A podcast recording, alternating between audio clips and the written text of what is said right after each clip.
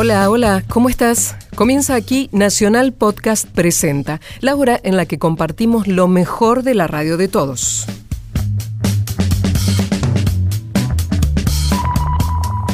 Yo soy Gisela López y hasta las 2 vamos a escuchar contenidos que podés volver a escuchar cuando quieras. Solo tenés que buscarlos en cualquier aplicación de podcast de Android o de iPhone o en Spotify o en radionacional.com.ar.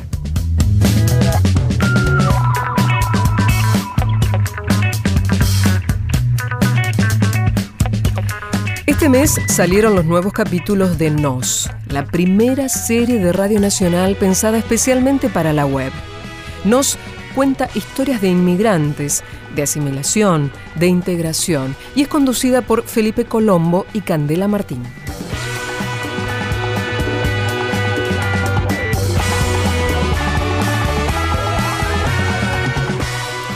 Senegaleses Visibles. Consta de cuatro capítulos y ya están disponibles para que los escuches cuando quieras en radionacional.com.ar, en Spotify o en cualquier aplicación de podcast de iPhone o de Android.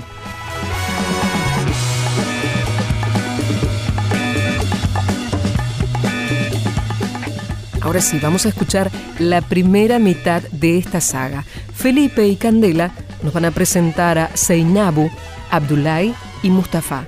Ellos son tres senegaleses que hicieron de la Argentina su hogar. Uh, salam alaikum man Seynabou laa tudd sant Sané uh, dëkk bàyyeekoo Sénégal.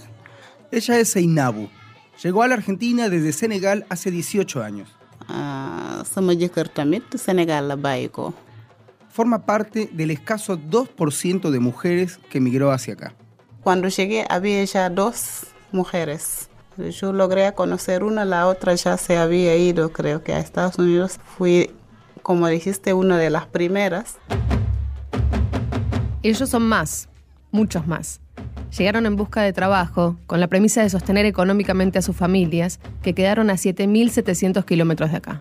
Cuanto más nos conocen, cuanto más saben de nosotros, mejor nos aceptan, mejor tienen ganas de acercarse y eso creo que es muy importante para todos nosotros. Abandonaron África, pero esperan volver. Rostros que se asemejan y sobresalen. Historias que se repiten. Mm, o no tanto. Afuera de la escuela no tenía otra pasión que jugaba con los instrumentos. Pero lo que sentía con el tambor no lo sentí en ningún instrumento. Y ahí descubrí que era como otro mundo, otro viaje, porque me cerraba los ojos, me llevaba. Destinos que se construyen. Sí, así es la vida. Para, no entremos en debates filosóficos, por favor. No te vayas por las ramas que recién estamos empezando. Dejemos que los verdaderos protagonistas se presenten. Mi nombre es Ndache Sene, que me llaman Mustafa, que es lo más fácil primero, y este nombre me lo dieron desde Senegal, entonces es como un apodo. Tengo 33 años y hace 10 años que vivo acá en la Argentina. Mi nombre es Seinabu Sane. Llevo 18 años viviendo acá en la Argentina. Tengo 46 años. Trabajo como intérprete, pero también me dedico al comercio. Bueno, eso. Mi nombre es Abdoulaye, soy de Senegal y soy músico desde los 8 años. Me parece que algo se puede hacer con la humanidad a través de la música. Esa profesión me parece maravillosa, haciendo a la gente felices. Mustafa, Seinabu y Abdoulaye nacieron en Senegal, pero hoy viven en Argentina. Migraron del África subsahariana con conciencia colectiva y una planificación familiar. Retrocedamos en tiempo y distancia. Estudiaba la carrera de letras modernas en Senegal, que es literatura francesa y africana, hasta que mi hermano tuvo la iniciativa de ayudarme a salir. Primero para ir a estudiar a Francia y no lo logré hacer porque necesitaba una preinscripción en una universidad pública y salía mucha plata y no podían ir cualquier estudiante, sino que los que tienen las mejores notas. Francia. ¿Qué tiene que ver Francia? Senegal fue colonia de Francia hasta 1960. No interrumpas a Mustafa. Y ahí fue el momento en el cual mi hermano tuvo la idea de ayudarme a viajar para que pueda trabajar y buscar también oportunidades. Y así fue cuando surgió la idea de venir en América Latina. Yo dije que no me voy a oponer viajé hasta la Argentina y cuando llegué también me puse a trabajar, pero también a buscar una oportunidad para poder formarme. La migración senegalesa acá fue masculina y no fue fácil porque llegar a un país primero, las costumbres totalmente diferentes a de donde venís, encima no tener alguien con quien compartir algunas cosas no fue fácil. Me apasioné con la música, siempre con los maestros que tuvo mi vida y después con la escuela de música. Y viajé a Bélgica, a Bruselas, volví a Senegal y volví a profundizarlo más y tenía suerte también económicamente. Me salía mucho viaje a Europa hasta que llegué acá con un contrato del año 2000. Mustafa lleva 10 años en Argentina. Seinabu y Abdullahi el doble, casi dos décadas, la mitad de sus vidas. Aunque no hay cifras oficiales claras, la comunidad senegalesa en Argentina es la más grande de Sudamérica y desde hace más de 20 años los senegaleses sobresalen dentro de nuestra sociedad. Los ves todos los días, pero ¿alguna vez te pusiste a pensar cómo y por qué llegaron acá? ¿O si todo lo que se dice de ellos es cierto? Yo soy Felipe Colombo. Yo Candela Martín. Y esto es Nos. La migración senegalesa en Argentina comenzó a mediados de la década de 1990. Pero, ¿por qué eligieron nuestro país? ¿Quiénes vinieron? ¿En qué idioma hablan? Hay un montón de preguntas por responder y ella nos va a ayudar. Me llamo Giselle Kleidermacher, soy socióloga, hice el doctorado en Ciencias Sociales en la Universidad de Buenos Aires y actualmente trabajo como investigadora en CONICET y en el Instituto de Investigaciones Gino Germani, que depende de la Facultad de Ciencias Sociales de la UBA. Digo que nos va a ayudar porque se especializa en migración del África subsahariana a la Argentina. Yo vengo de una familia de orígenes judíos que estuvieron en campos de concentración, entonces siempre me llamó la atención la discriminación, del racismo y también de la migración. Y no quería trabajar temas tan ligados a mi historia familiar. Me contacté con una profesora de la Universidad de La Plata que venía trabajando migraciones africanas y bueno, finalmente uno se termina apasionando con eso. África es un continente con 54 países, pero la migración, en tanto fenómeno social, tiene causas particulares en cada uno de ellos. Hay que tener en cuenta que fue una colonia francesa y durante la colonización de Francia se generaron diversos flujos al interior del país, sobre todo porque lo que necesitaban los colonizadores era que se cultive maní, cacahuate para la exportación y eso hizo que la población se movilice al interior del país. Asimismo, impulsaba que ciertos grupos de élite fuesen a estudiar a Francia y al regresar a Senegal, esos grupos terminaban siendo parte de la élite política del Senegal y tenían, bueno, mayores riquezas y una posición más dominante. Y esto hizo que se genere una visión respecto a la migración como algo positivo en la población senegalesa. A partir de la independencia, aumentan los flujos de senegaleses hacia Francia, no solo por las relaciones de poder con la ex colonia, sino porque a partir de los años 80, los planes de ajuste estructural afectan fuertemente la economía senegalesa. Como nos pasó a nosotros en los 90. Claro, y en Senegal esa situación provocó el desplazamiento en busca de otros destinos para generar mayores ingresos. Las opciones en general tenían que ver con países europeos, fundamentalmente Francia, Italia, España y Bélgica también, pero con los tratados de Schengen que hacen que se restrinjan los ingresos a la Unión Europea por parte de ciudadanos extracomunitarios, comienzan a buscar nuevos destinos. Y es en ese contexto que empiezan a llegar a la Argentina. Pero todo este proyecto de migración incluye la posibilidad de volver a su tierra. Vamos a responder esa pregunta, pero más adelante. El flujo migratorio del colectivo senegalés hacia nuestro país ha tenido distintas etapas, desde la década de 1990 hasta hoy. La presencia de africanos en la Argentina data desde fines del siglo XVIII. Eran corrientes que tenían que ver con la trata esclavista. Posteriormente tenemos migración también africana proveniente de Cabo Verde, que ya son migraciones que podríamos llamarlas voluntarias. Y sí, las corrientes actuales de migrantes del África subsahariana se inician a mediados de los 90 y toman más fuerza a partir de los 2000 a mediados de la década de los 90, Argentina parecía un país favorable para este colectivo. En primer lugar, porque teníamos la convertibilidad cambiaria, un peso a un dólar, que hace muy favorable el envío de remesas. Y por otro lado, porque en aquel entonces teníamos representación diplomática. Hace un ratito viajamos a Senegal con Seinabu, Mustafa y Abdoulaye para conocer sus historias antes de la partida. La venida acá mía no es una elección, sino que mi marido es parte del, primer flujo que llegó acá en los años 90 a buscar mejores condiciones de vida. Y acá encontró lo que buscaba, un trabajo estable y decidió quedarse.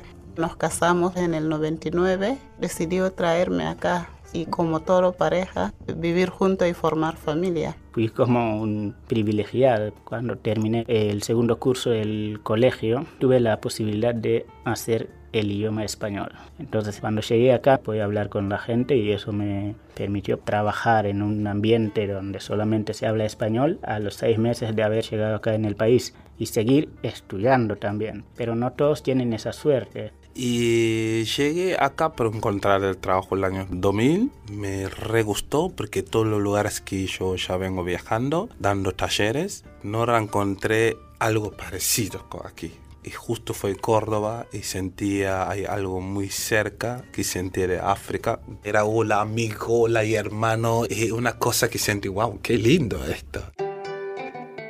Del otro lado del Atlántico dejaron un país con algunas particularidades dentro del contexto africano.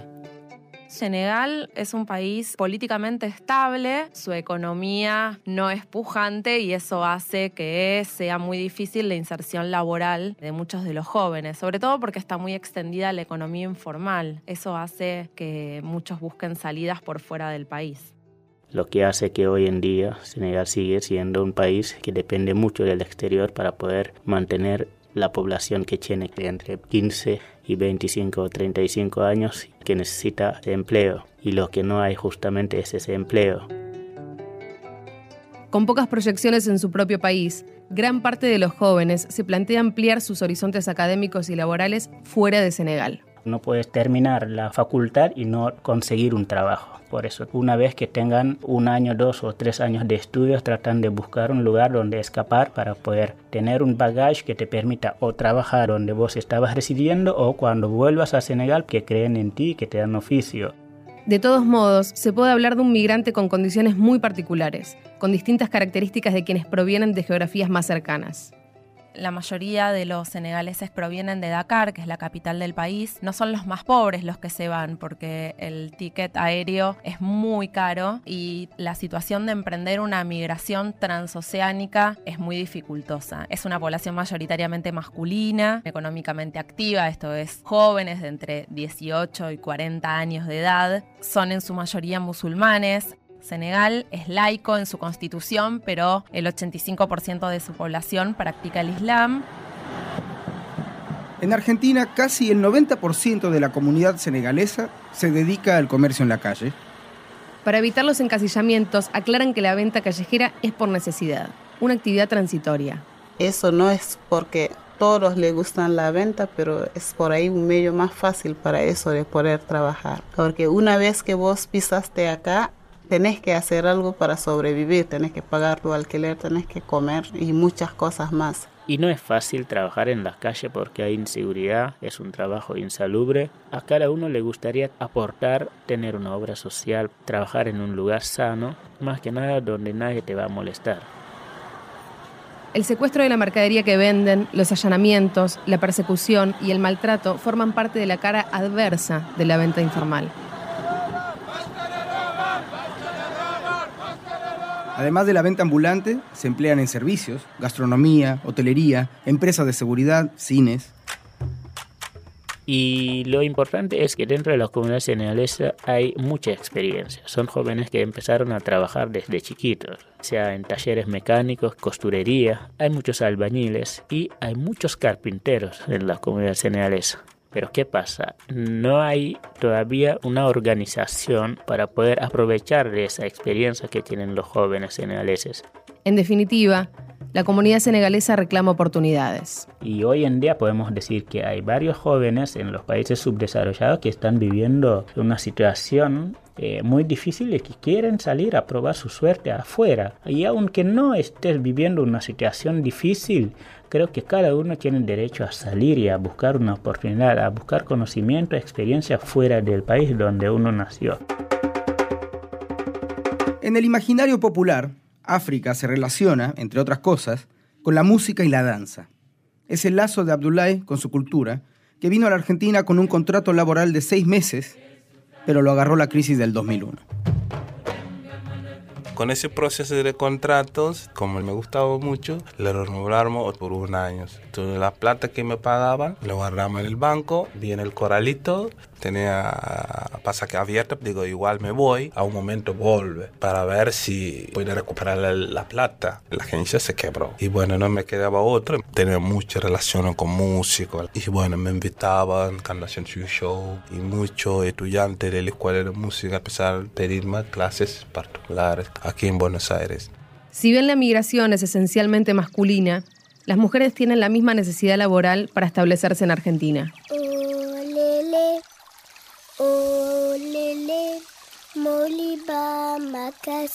Seinabu narra su propia experiencia.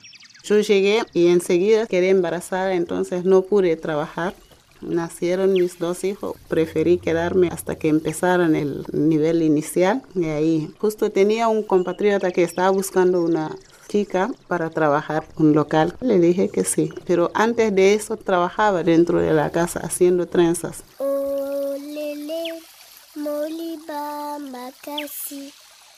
El último censo nacional de 2010 carece de información por país de los migrantes provenientes de África.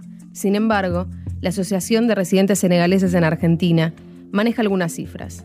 Mustafa Sene presidió la entidad y aún hoy participa activamente en ella. Podemos estimar que acá en el país somos entre 4.000 y 4.500 senegaleses. Es una población que se mueve de manera constante. Más del 60% está en la provincia de Buenos Aires. Aunque sean dos o tres personas, están presentes en casi todas las provincias del país.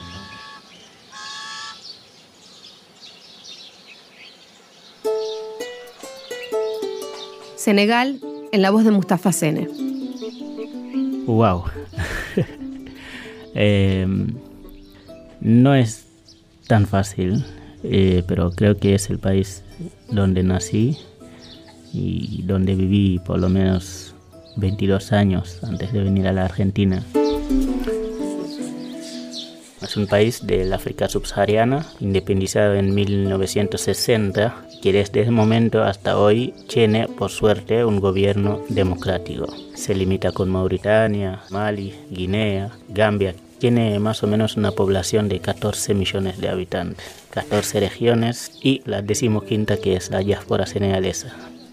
En Senegal la lengua oficial es el francés porque fueron colonia francesa, pero toda la población habla Wolof. Y aquellos que no han sido escolarizados, que lamentablemente es un porcentaje bastante amplio de la población, no hablan francés, hablan solamente Wolof. Y eso hace mucho más difícil el aprendizaje del español.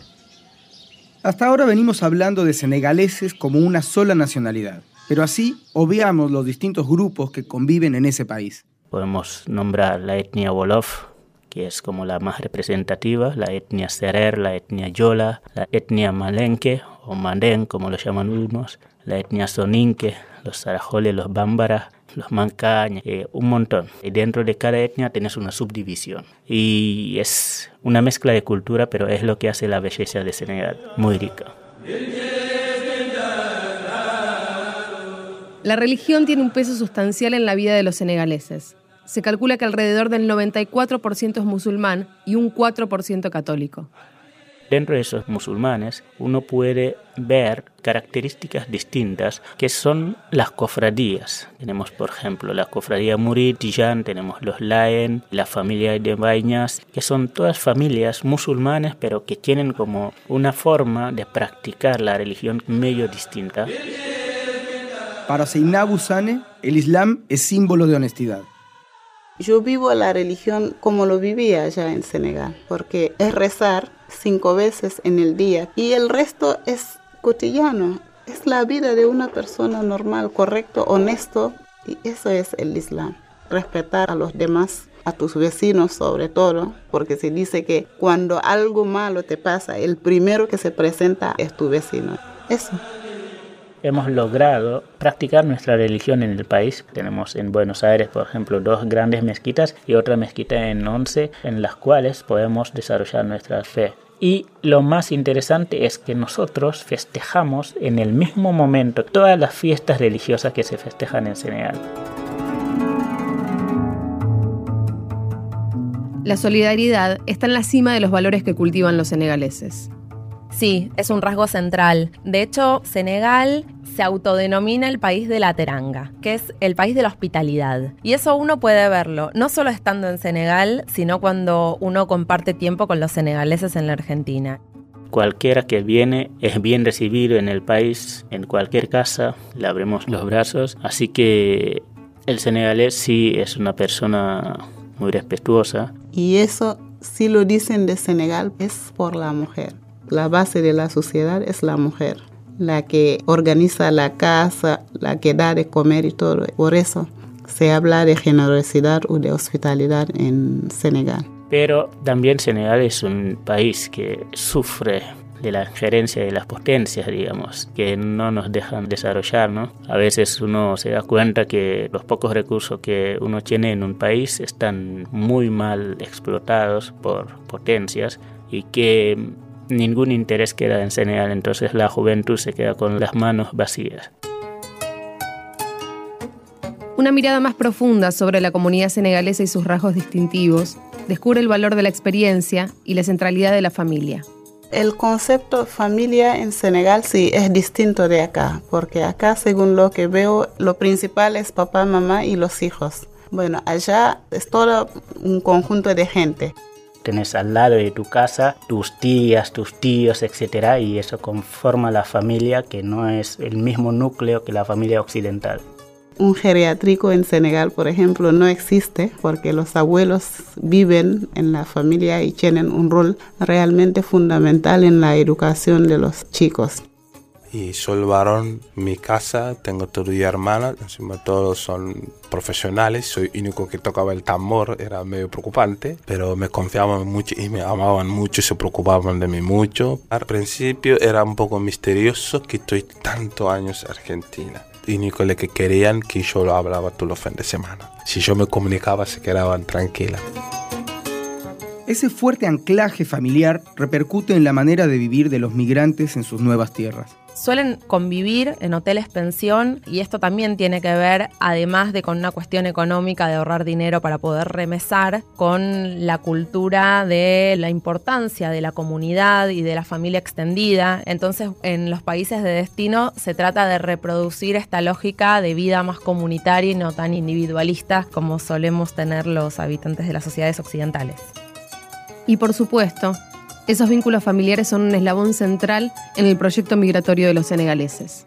Solemos caracterizarla como una transmigración o una migración transnacional, en donde son muy importantes los vínculos que se mantienen con la familia en origen. Por un lado, el sostén emocional que les brinda la familia y el sostén económico que el migrante le brinda, pero también la circulación constante de bienes y de información a través de las redes sociales. Lo que nos ayuda mucho también es la extensión de la familia, es decir, no solamente el núcleo familiar, sino que la solidaridad entre hermanos. Y eso nos facilita el pasaje de un lugar al otro, crecer cada día dentro de las sociedades donde nos encontramos en el momento de nuestra migración. No vas a encontrar un senegalés que ve a su compatriota senegalés en la calle y lo deja ahí y se va, no. Por lo menos una noche lo vas a ayudar. Te aseguro que el senegalés es así, solidario esa solidaridad se convirtió en agrupación. Seinabu es una de las fundadoras y su actual presidenta. Se llama Carambenor, que quiere decir ayuda mutua. Agrupa a todas las mujeres del sur de Senegal, de una región que se llama Casamas. Es una práctica que traemos para ayudarse económicamente en general. Ponemos cada una una parte de plata que tenemos como un fondo a cada uno te toca una vez en tu casa. Entonces eso nos viene bien para vernos y conocernos. Mi nombre es Florencia Gómez. Me encantó, nunca había venido a la fiesta de Carambenor. Mi nombre es Miriam Gómez. Mis padres son de origen caboverdiano de dónde venimos, sabemos las dificultades que hay allá. Entonces no podemos venir acá y quedarnos de brazos cruzados y olvidarnos de lo que dejamos atrás. Entonces esta asociación es muy importante para nosotros. las distintas organizaciones al interior de la comunidad, las dairas que funcionan más a nivel religioso, cumplen este mismo tipo de funciones. Recolectar fondos para ayudarse entre ellos y el envío de dinero a las comunidades en origen. A la persona que le toca juntamos para ella. Después ella hará lo que quiera. Otro fondo lo guardamos. Con ese dinero, si uno quiere sacar un pequeño crédito, lo irá pagando como puede. Muchos están en la venta, uno toma eso, va y compra mercadería y cuando vende nos devuelve.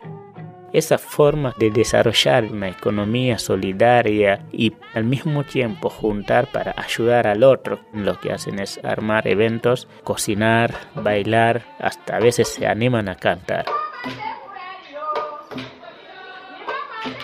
Los encuentros de Carambenor son mensuales y se dan generalmente el tercer domingo de cada mes momentos en los que las mujeres senegalesas comparten sus experiencias y miradas en estas tierras. Intercambio de preocupaciones, proyectos, música, baile, comida. Exactamente. Somos alrededor de 19 personas. Hay chicas argentinas también adentro que son casadas con senegaleses. Pasamos todo el día juntos y en general hacemos comida nuestra. Mm, comí. Hoy me dio hambre. Si vos vas a Senegal y hablas de comida típica, el primer plato que te van a decir se llama chebullon. Se puede hacer a base de arroz y pescado, también con carne. Ya está, armamos un programa de chefs senegaleses al aire libre y arranca. Bueno, hay que cocinar primero el pescado, cebolla, tomate, ah, con aceite.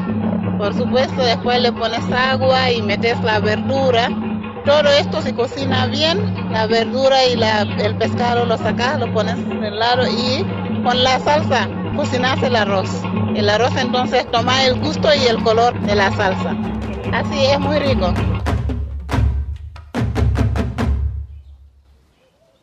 Aquí ya hoy en día te he formado familia, me relaciono con siempre gente increíble, un país increíble para mí. Capaz con mi profesión me llevo a relacionar ese camino. A veces pensamos que venimos para estar unos años nada más o unos meses, lograr dinero y salir, pero no, muchos se quedan, arman familias y son partes de la sociedad argentina.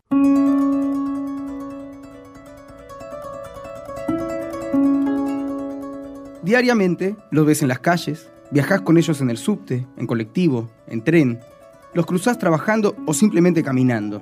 Practican su religión, enseñan su música. Muchos, como Abdullah y Seinabu, han echado raíces en nuestro país que lo sienten como propio. Mi mujer era aquí y tengo dos hijos. Una tiene ocho y el otro ya tiene dos años y medio. Vivimos la vida con cualquier familia normal, con muchos valores de respeto, los tratos increíbles. No es tan fácil la relación tan, tan diferente de los dos continentes. Es difícil educar acá. Cuando uno ya es educado allá y venís acá, tenés hijos, querés enseñarle lo tuyo y ellos tienen acá los de ellos y es un tema difícil. Tratamos de armonizar, ¿no? Las dificultades de adaptación a una nueva cultura terminan con la llegada de los hijos, que son la expresión de la convivencia e integración. Se tratan de procesos de hibridación en donde se van mezclando las culturas y las tradiciones que traen los migrantes y las tradiciones que tiene la sociedad de acogida. Pero bueno, ciertas prácticas han quedado reservadas al ámbito de lo privado, tradiciones culinarias y las cuestiones religiosas. Cuando nace un niño senegalés acá, lo primero que hacemos es tratar de que el padre por lo menos lo inscriba para que también mañana pueda contar con la nacionalidad senegalesa cuando quiera. Es argentino y tiene que vivir la cultura argentina, pero hay que agregarle la importancia de la cultura de su padre o de su propia madre. A mis hijos los veo como argentinos porque no veo ninguna diferencia entre lo que hacen y otros. Son y se sienten argentinos por suerte fueron a una escuela donde también tenían la oportunidad de conocer chicos de otra nacionalidad y siempre fueron muy bien tratados. me acompaña. La nena ya lo paso bailando en casa permanentemente, permanentemente contento, agradecido. Dentro de mi casa me considero que estoy en Senegal y mis hijos esto ya lo incorporaron. Por ejemplo, en la manera de comer. Comemos todos juntos en una fuente y hablamos el idioma dentro de casa. Aunque vos le hablas en tu idioma, te contestan en español. Pero lo importante es que entienden. El idioma es sin dudas uno de los principales obstáculos con el que deben lidiar quienes llegan a la Argentina. Mustafa dice que tuvo suerte. Sí, yo creo que fui como un privilegiado. A la universidad estudié español, entonces cuando llegué acá podía hablar con la gente y eso me permitió trabajar en un ambiente donde solamente se habla español a los seis meses de haber llegado acá en el país. Pero no todos tienen esa suerte. Yo hablo los siete dialectos y francés y un poco de inglés. Y bueno, el español estaba estudiando un montón, montón, pero cada palabra que veía el diccionario y lo que se hablaba afuera era totalmente diferente. Me dejé el diccionario ahí costado, empezar a dialogar con la gente. Así puedo lograr comunicarme un poco más profundo. Si te digo que yo siempre me gustó el español, sin imaginarme algún día que iba a viajar en un país de habla español. Allá en el colegio francés es obligatorio, el inglés también. Después tenés que elegir un idioma que te gusta y yo había elegido justo el español. Cuando llegué acá empecé a tomar unos cursos y concentrándome en novela. Pero la mejor manera de aprender es con la gente. Yo haría una salvedad. La música es un lenguaje universal, así que Abdullah corre con ventaja. Pero ya los escuchaste. Aprenden con la gente, a partir de conversar, por ejemplo, con quienes compran sus relojes, sus anteojos y la billutería que venden en las calles. Andan cargando sus maletines negros y sus planchas de telgopor, donde exhiben la mercadería. La interacción con la gente a veces está manchada por rumores. Hay quienes señalan que son parte de una mafia que les provee lo que venden. Yo creo que el desconocimiento es el campo fértil para que se generen prejuicios. Entonces, el hecho de que haya una comunidad sobre la que poco se conoce y que realiza la misma actividad genera este tipo de, dichos acerca de las mafias o del tráfico, que en realidad tiene más que ver con una economía étnica y con las redes de la propia comunidad que se ayudan y colaboran para que todos puedan realizar la actividad económica de la venta ambulante. Simplemente tiene que ver con eso. Yo quiero decir que no hay ninguna organización mafiosa detrás. El senegalés son solidarios, como hace Carambenor. Si uno llega ahora, no tiene ninguna plata, sacamos de ahí, ¿quieres trabajar? Toma, anda a trabajar, después devolver la plata. Desde la Dirección Nacional de Migraciones advierten sobre los aspectos negativos que tiene el trabajo en la vía pública. Federico Agusti es el director de Asuntos Internacionales y Sociales de ese organismo.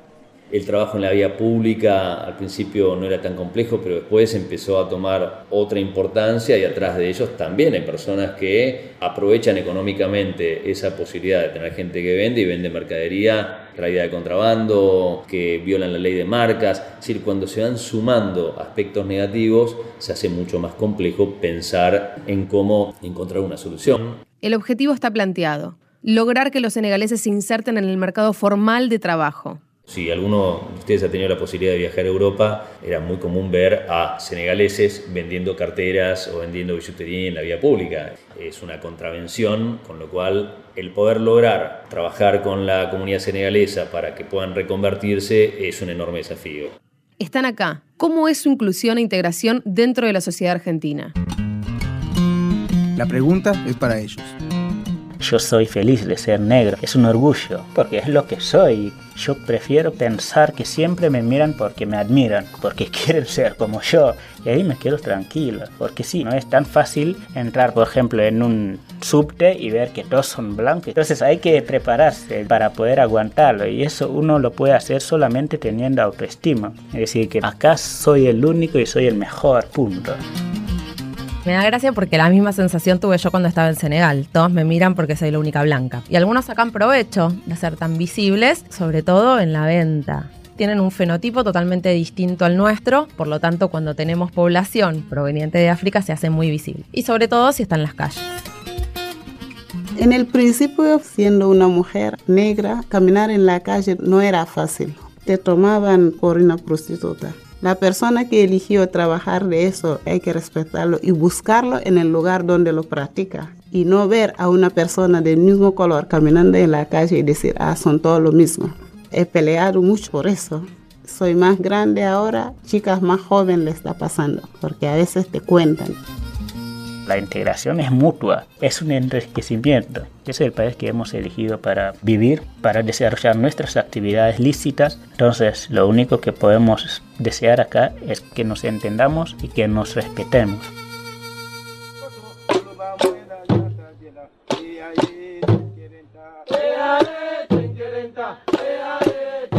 Abdullah apuesta a su idioma. La música es algo mucho más fuerte porque si la haces con la pureza, con pasión, y yo creo que nos logra unir los humanos. No importa la diferencia, no importa el color. Cuando suena del tambor, la gente persigue ese sentimiento. En el fondo tenemos algo. Todos somos humanos. Que el cierre sea con música. Pero igual, esto continúa. En el próximo episodio te vamos a contar cuáles son los alcances de la normativa migratoria argentina y los pasos para regularizar su permanencia en el país. Y también nos queda conocer más sobre sus familias y sus proyectos. Nos es una producción de Radio Nacional. La dirección de este episodio estuvo a cargo de Mariana Antoñanzas y en la producción estuvieron Fernando Piana y Diego Mins. En grabaciones, Diego Rodríguez y Diego Rosato. La edición de Fabián Panisi. Ella es Candela Martín. Y él, Felipe Colombo. Para escuchar otros episodios de Nos y más podcasts de Radio Nacional, entra en radionacional.com.ar o bájalos en tu aplicación de podcast de iPhone o de Android. Hasta las 2, Nacional Podcast.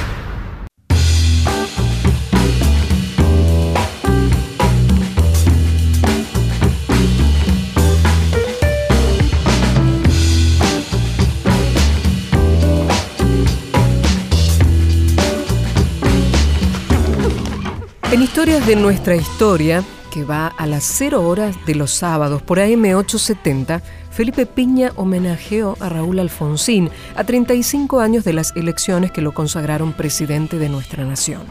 Oigamos su reflexión y también algunos fragmentos imperdibles de audios de los medios y de discursos de esa época. Hola, muy buenas noches, ¿cómo le va? Acá estamos nuevamente en Historia de Nuestra Historia. ¿Qué tal, Roberto? Hola, Felipe, buenas noches. Vamos a dedicarle el programa de hoy al doctor Raúl Alfonsín.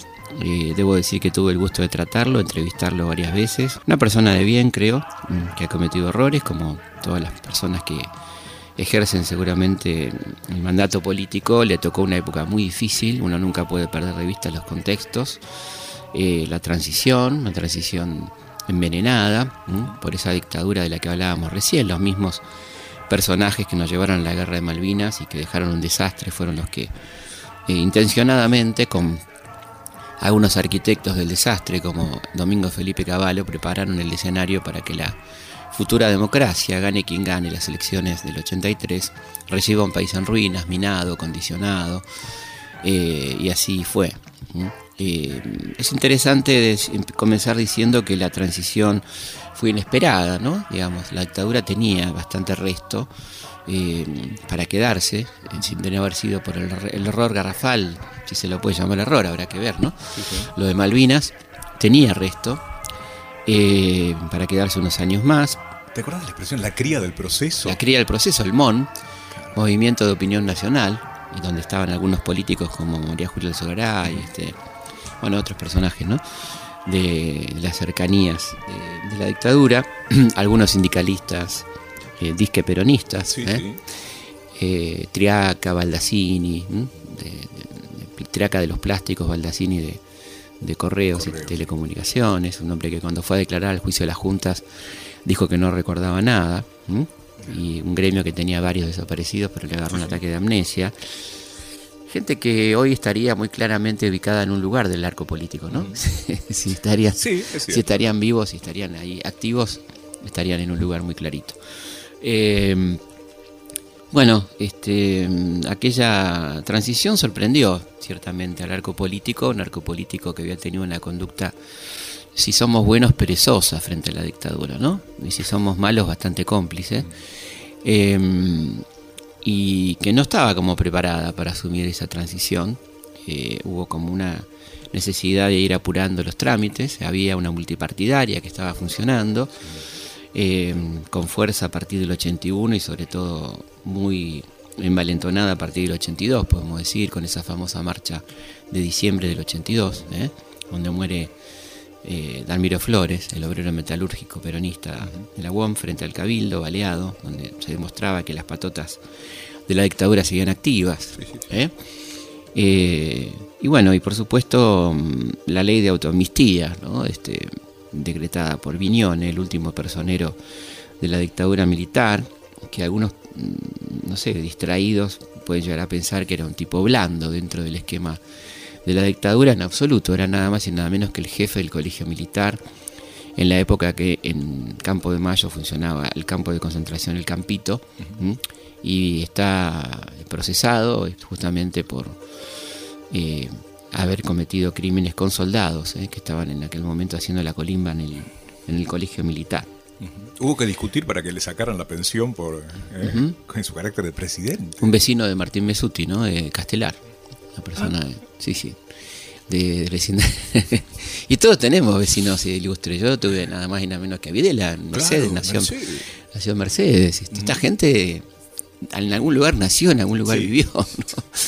Este, bueno, eh, y ahí, bueno, comienzan eh, a dirimirse de alguna manera las internas, aparecen algunas fuerzas nuevas eh, o, renovadas, no nuevas, pero renovadas, ¿no? Con, con afluencias de gente que no, se ubicaba dentro del peronismo o del radicalismo, por el lado de la derecha lo que va a ser la Unión de Centro Democrático, algunos en el MIT frondicista que había girado durante la dictadura claramente a la derecha, manteniendo algunas posturas críticas esencialmente del modelo económico, pero muy poco crítico del modelo represivo.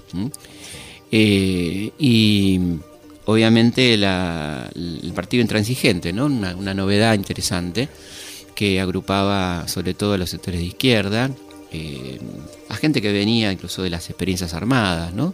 de la militancia de base en esas, en esas organizaciones, Montoneros, ERP, pero particularmente del lado del ERP y ese tipo de gente, esa, gente, ¿no? Y la figura de Allende. Gente del PC, digamos, ah, una mezcla eh, interesante de, la izquierda, eh, que aparecía como una fuerza alternativa interesante en aquel momento, una, un planteo, planteos muy alineados con la izquierda latinoamericana de entonces, puntualmente Estoy pensando en Ana García, por ejemplo, que en aquel momento, estamos hablando de los años 82, 83, 83, aparecía como un, líder latinoamericano enfrentado a, los Estados Unidos, recordemos, en plena crisis de la deuda que había explotado el año anterior en México, el año 82, ¿no? Eh, bueno, así que mm, ese era un poco el planteo, el menú de opciones. Eh, que había, más allá de los grupos de izquierda tradicionales, ¿no? que también habían formado un frente en aquel momento. Eh, bueno, y el peronismo presentaba, ha, habido gente que se enoja cuando decimos esto, pero tengo frente a mí a un viejo militante peronista, como es el, doctor Martínez. no lo estoy deschavando, es público, público y notorio. Salgo con la camiseta. este, que, que, coincide, por suerte, coincidimos, ¿no? en el diagnóstico del horrendo peronismo del 83, horrendo peronismo, impresentable, con personas como Luder, ¿no? que no era un, hombre tonto o un hombre anodino, sino el hombre que había, por ejemplo, firmado los decretos, ¿no? que participó de aquel gabinete horrendo de Isabel Martínez en, el año 75, eh, figuras como Arminio Iglesias, figuras como Lorenzo Miguel, ¿no es cierto? Es decir, lo que la gente ya no quería ver más, ¿no? La gente me refiero a la mayoría del pueblo, porque evidentemente Alfonsín eh, no, no, no se afiliaron, pero sí votaron a, algo distinto votando a Alfonsín, gente que venía del peronismo, si no, no hubiera sacado el caudal de votos que sacó, ¿no? Este, Está bueno el análisis, ¿eh? Está bueno. ¿Sabes por qué? Porque a mí alguna vez Herminio Iglesias me dijo, a Alfonsín le vamos a ganar con las fichas. Hmm. Y es lo que vos decís, no alcanzó. No, porque realmente el Partido Peronista batió el récord, creo que en Occidente en aquel momento, el partido con más afiliados de Occidente, porque obviamente los partidos comunistas robaban en el mundo porque o te afiliabas o te ibas a Siberia, ¿no? Así que eso es robo, es como, no, es como el Barcelona contra defensores de Cambaceres, digamos. Pero no se puede competir, ¿no? Pero este, lo que quiero decir es que alguna gente que escucha mal a veces eh, cree que uno está descalificando al, movimiento peronista, de ninguna manera. En, en, cuidado de la buena memoria peronista, uno dice que ese fue un peronismo horrendo, ¿no? Que pagó las consecuencias en una derrota electoral que algunos buenos analistas vieron venir, ¿no? Es decir, era, era como, bueno, y ese acto de Vélez, eh, donde eh, el vicepresidente, candidato a vicepresidente, Dolindo Vittel, comete ese fallido que vamos a escuchar a continuación. Hoy, de nuevo, la gran alternativa, la alternativa de la hora es liberación o dependencia. Y nosotros vamos a optar por la dependencia. Bueno, está todo dicho, ¿no? Digamos, según el doctor Freud. Estuve agarrándome la eh, cabeza en ese acto. Sí, eh, lo interesante que, que vos coincidís con otra gente que, que estuvo. Eh, yo en aquel momento lo voté a Lende, ¿no? Mm. Este, no me sentía representado por ninguna de las dos vertientes. si bien había tenido mi militancia en el peronismo en, la adolescencia, no, no, me representaba en absoluto esa fórmula peronista y tampoco eh, me, representaba cabalmente, aunque tenía simpatías con gente, mucha gente que estaba cerca de Alfonsín en aquel momento, no me sentí representado y voté a Lende. Pero gente que estuvo en, el acto de Vélez coinciden que nadie escuchó eso, muy poca gente escuchó, incluso aplaudieron porque en el fragor del mal sonido que había en aquel momento, ni, ni, comparar con el sonido que tenemos hoy, ¿no? En los estadios, todavía había esos LEA, esos parlantes LEA, ¿te acordás? Cosas que escuchaba. Y mucha gente aplaudió porque no entendió lo que el Señor dijo, ¿no? Este, esta brutalidad que acabamos de escuchar.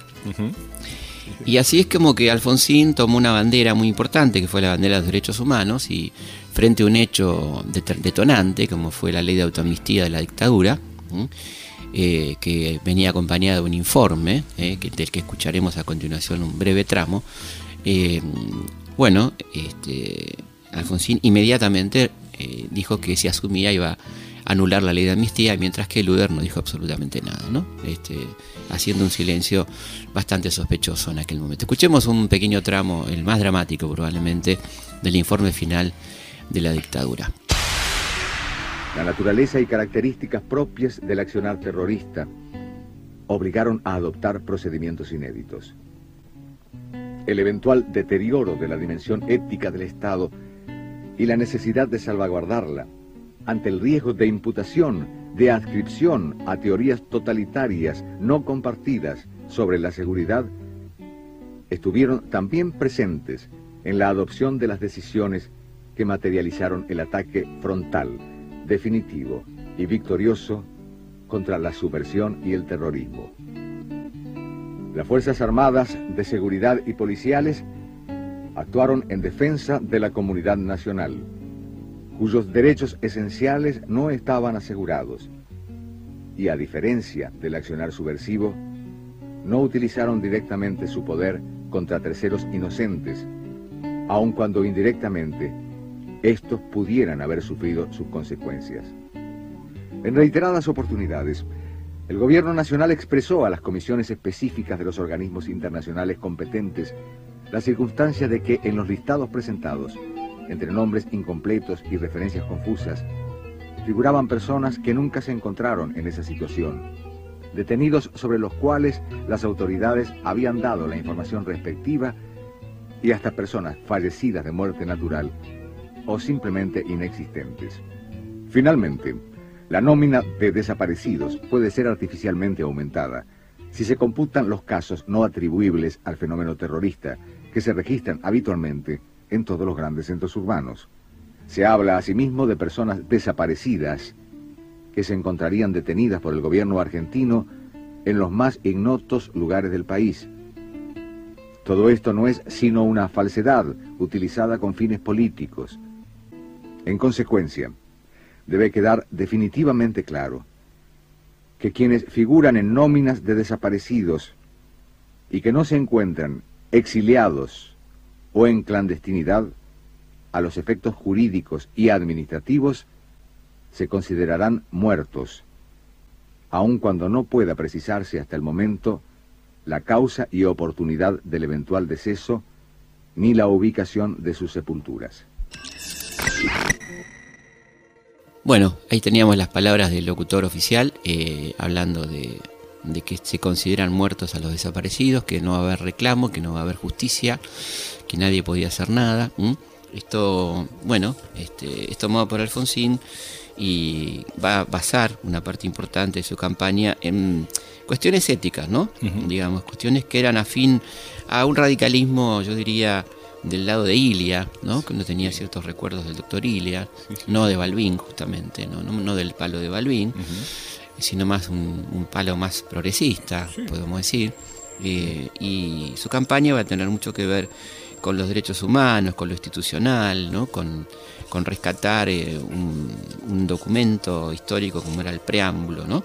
Vamos a escuchar entonces un poquito del preámbulo que siempre pronunciaba Alfonsín eh, al finalizar sus discursos.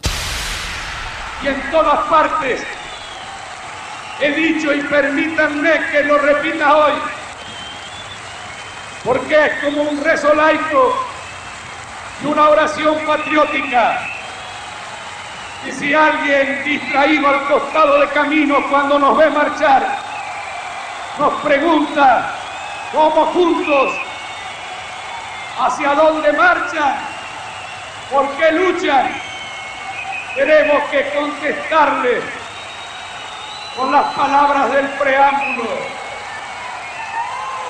que marchamos, que luchamos para constituir la Unión Nacional, afianzar la justicia, consolidar la paz interior, proveer a la defensa común, promover el bienestar general y asegurar los beneficios de la libertad para nosotros,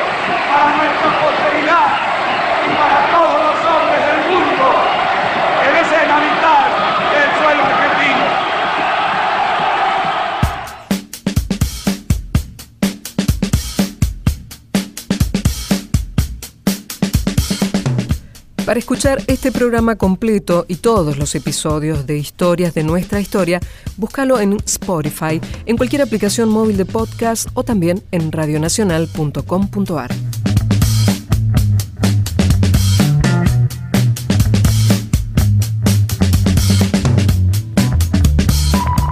Y esto es todo por hoy en Nacional Podcast Presenta. En la producción estuvo Diego Mintz. En la operación técnica, Laura Cristaldo. Yo soy Gisela López y espero que tengas una muy buena noche.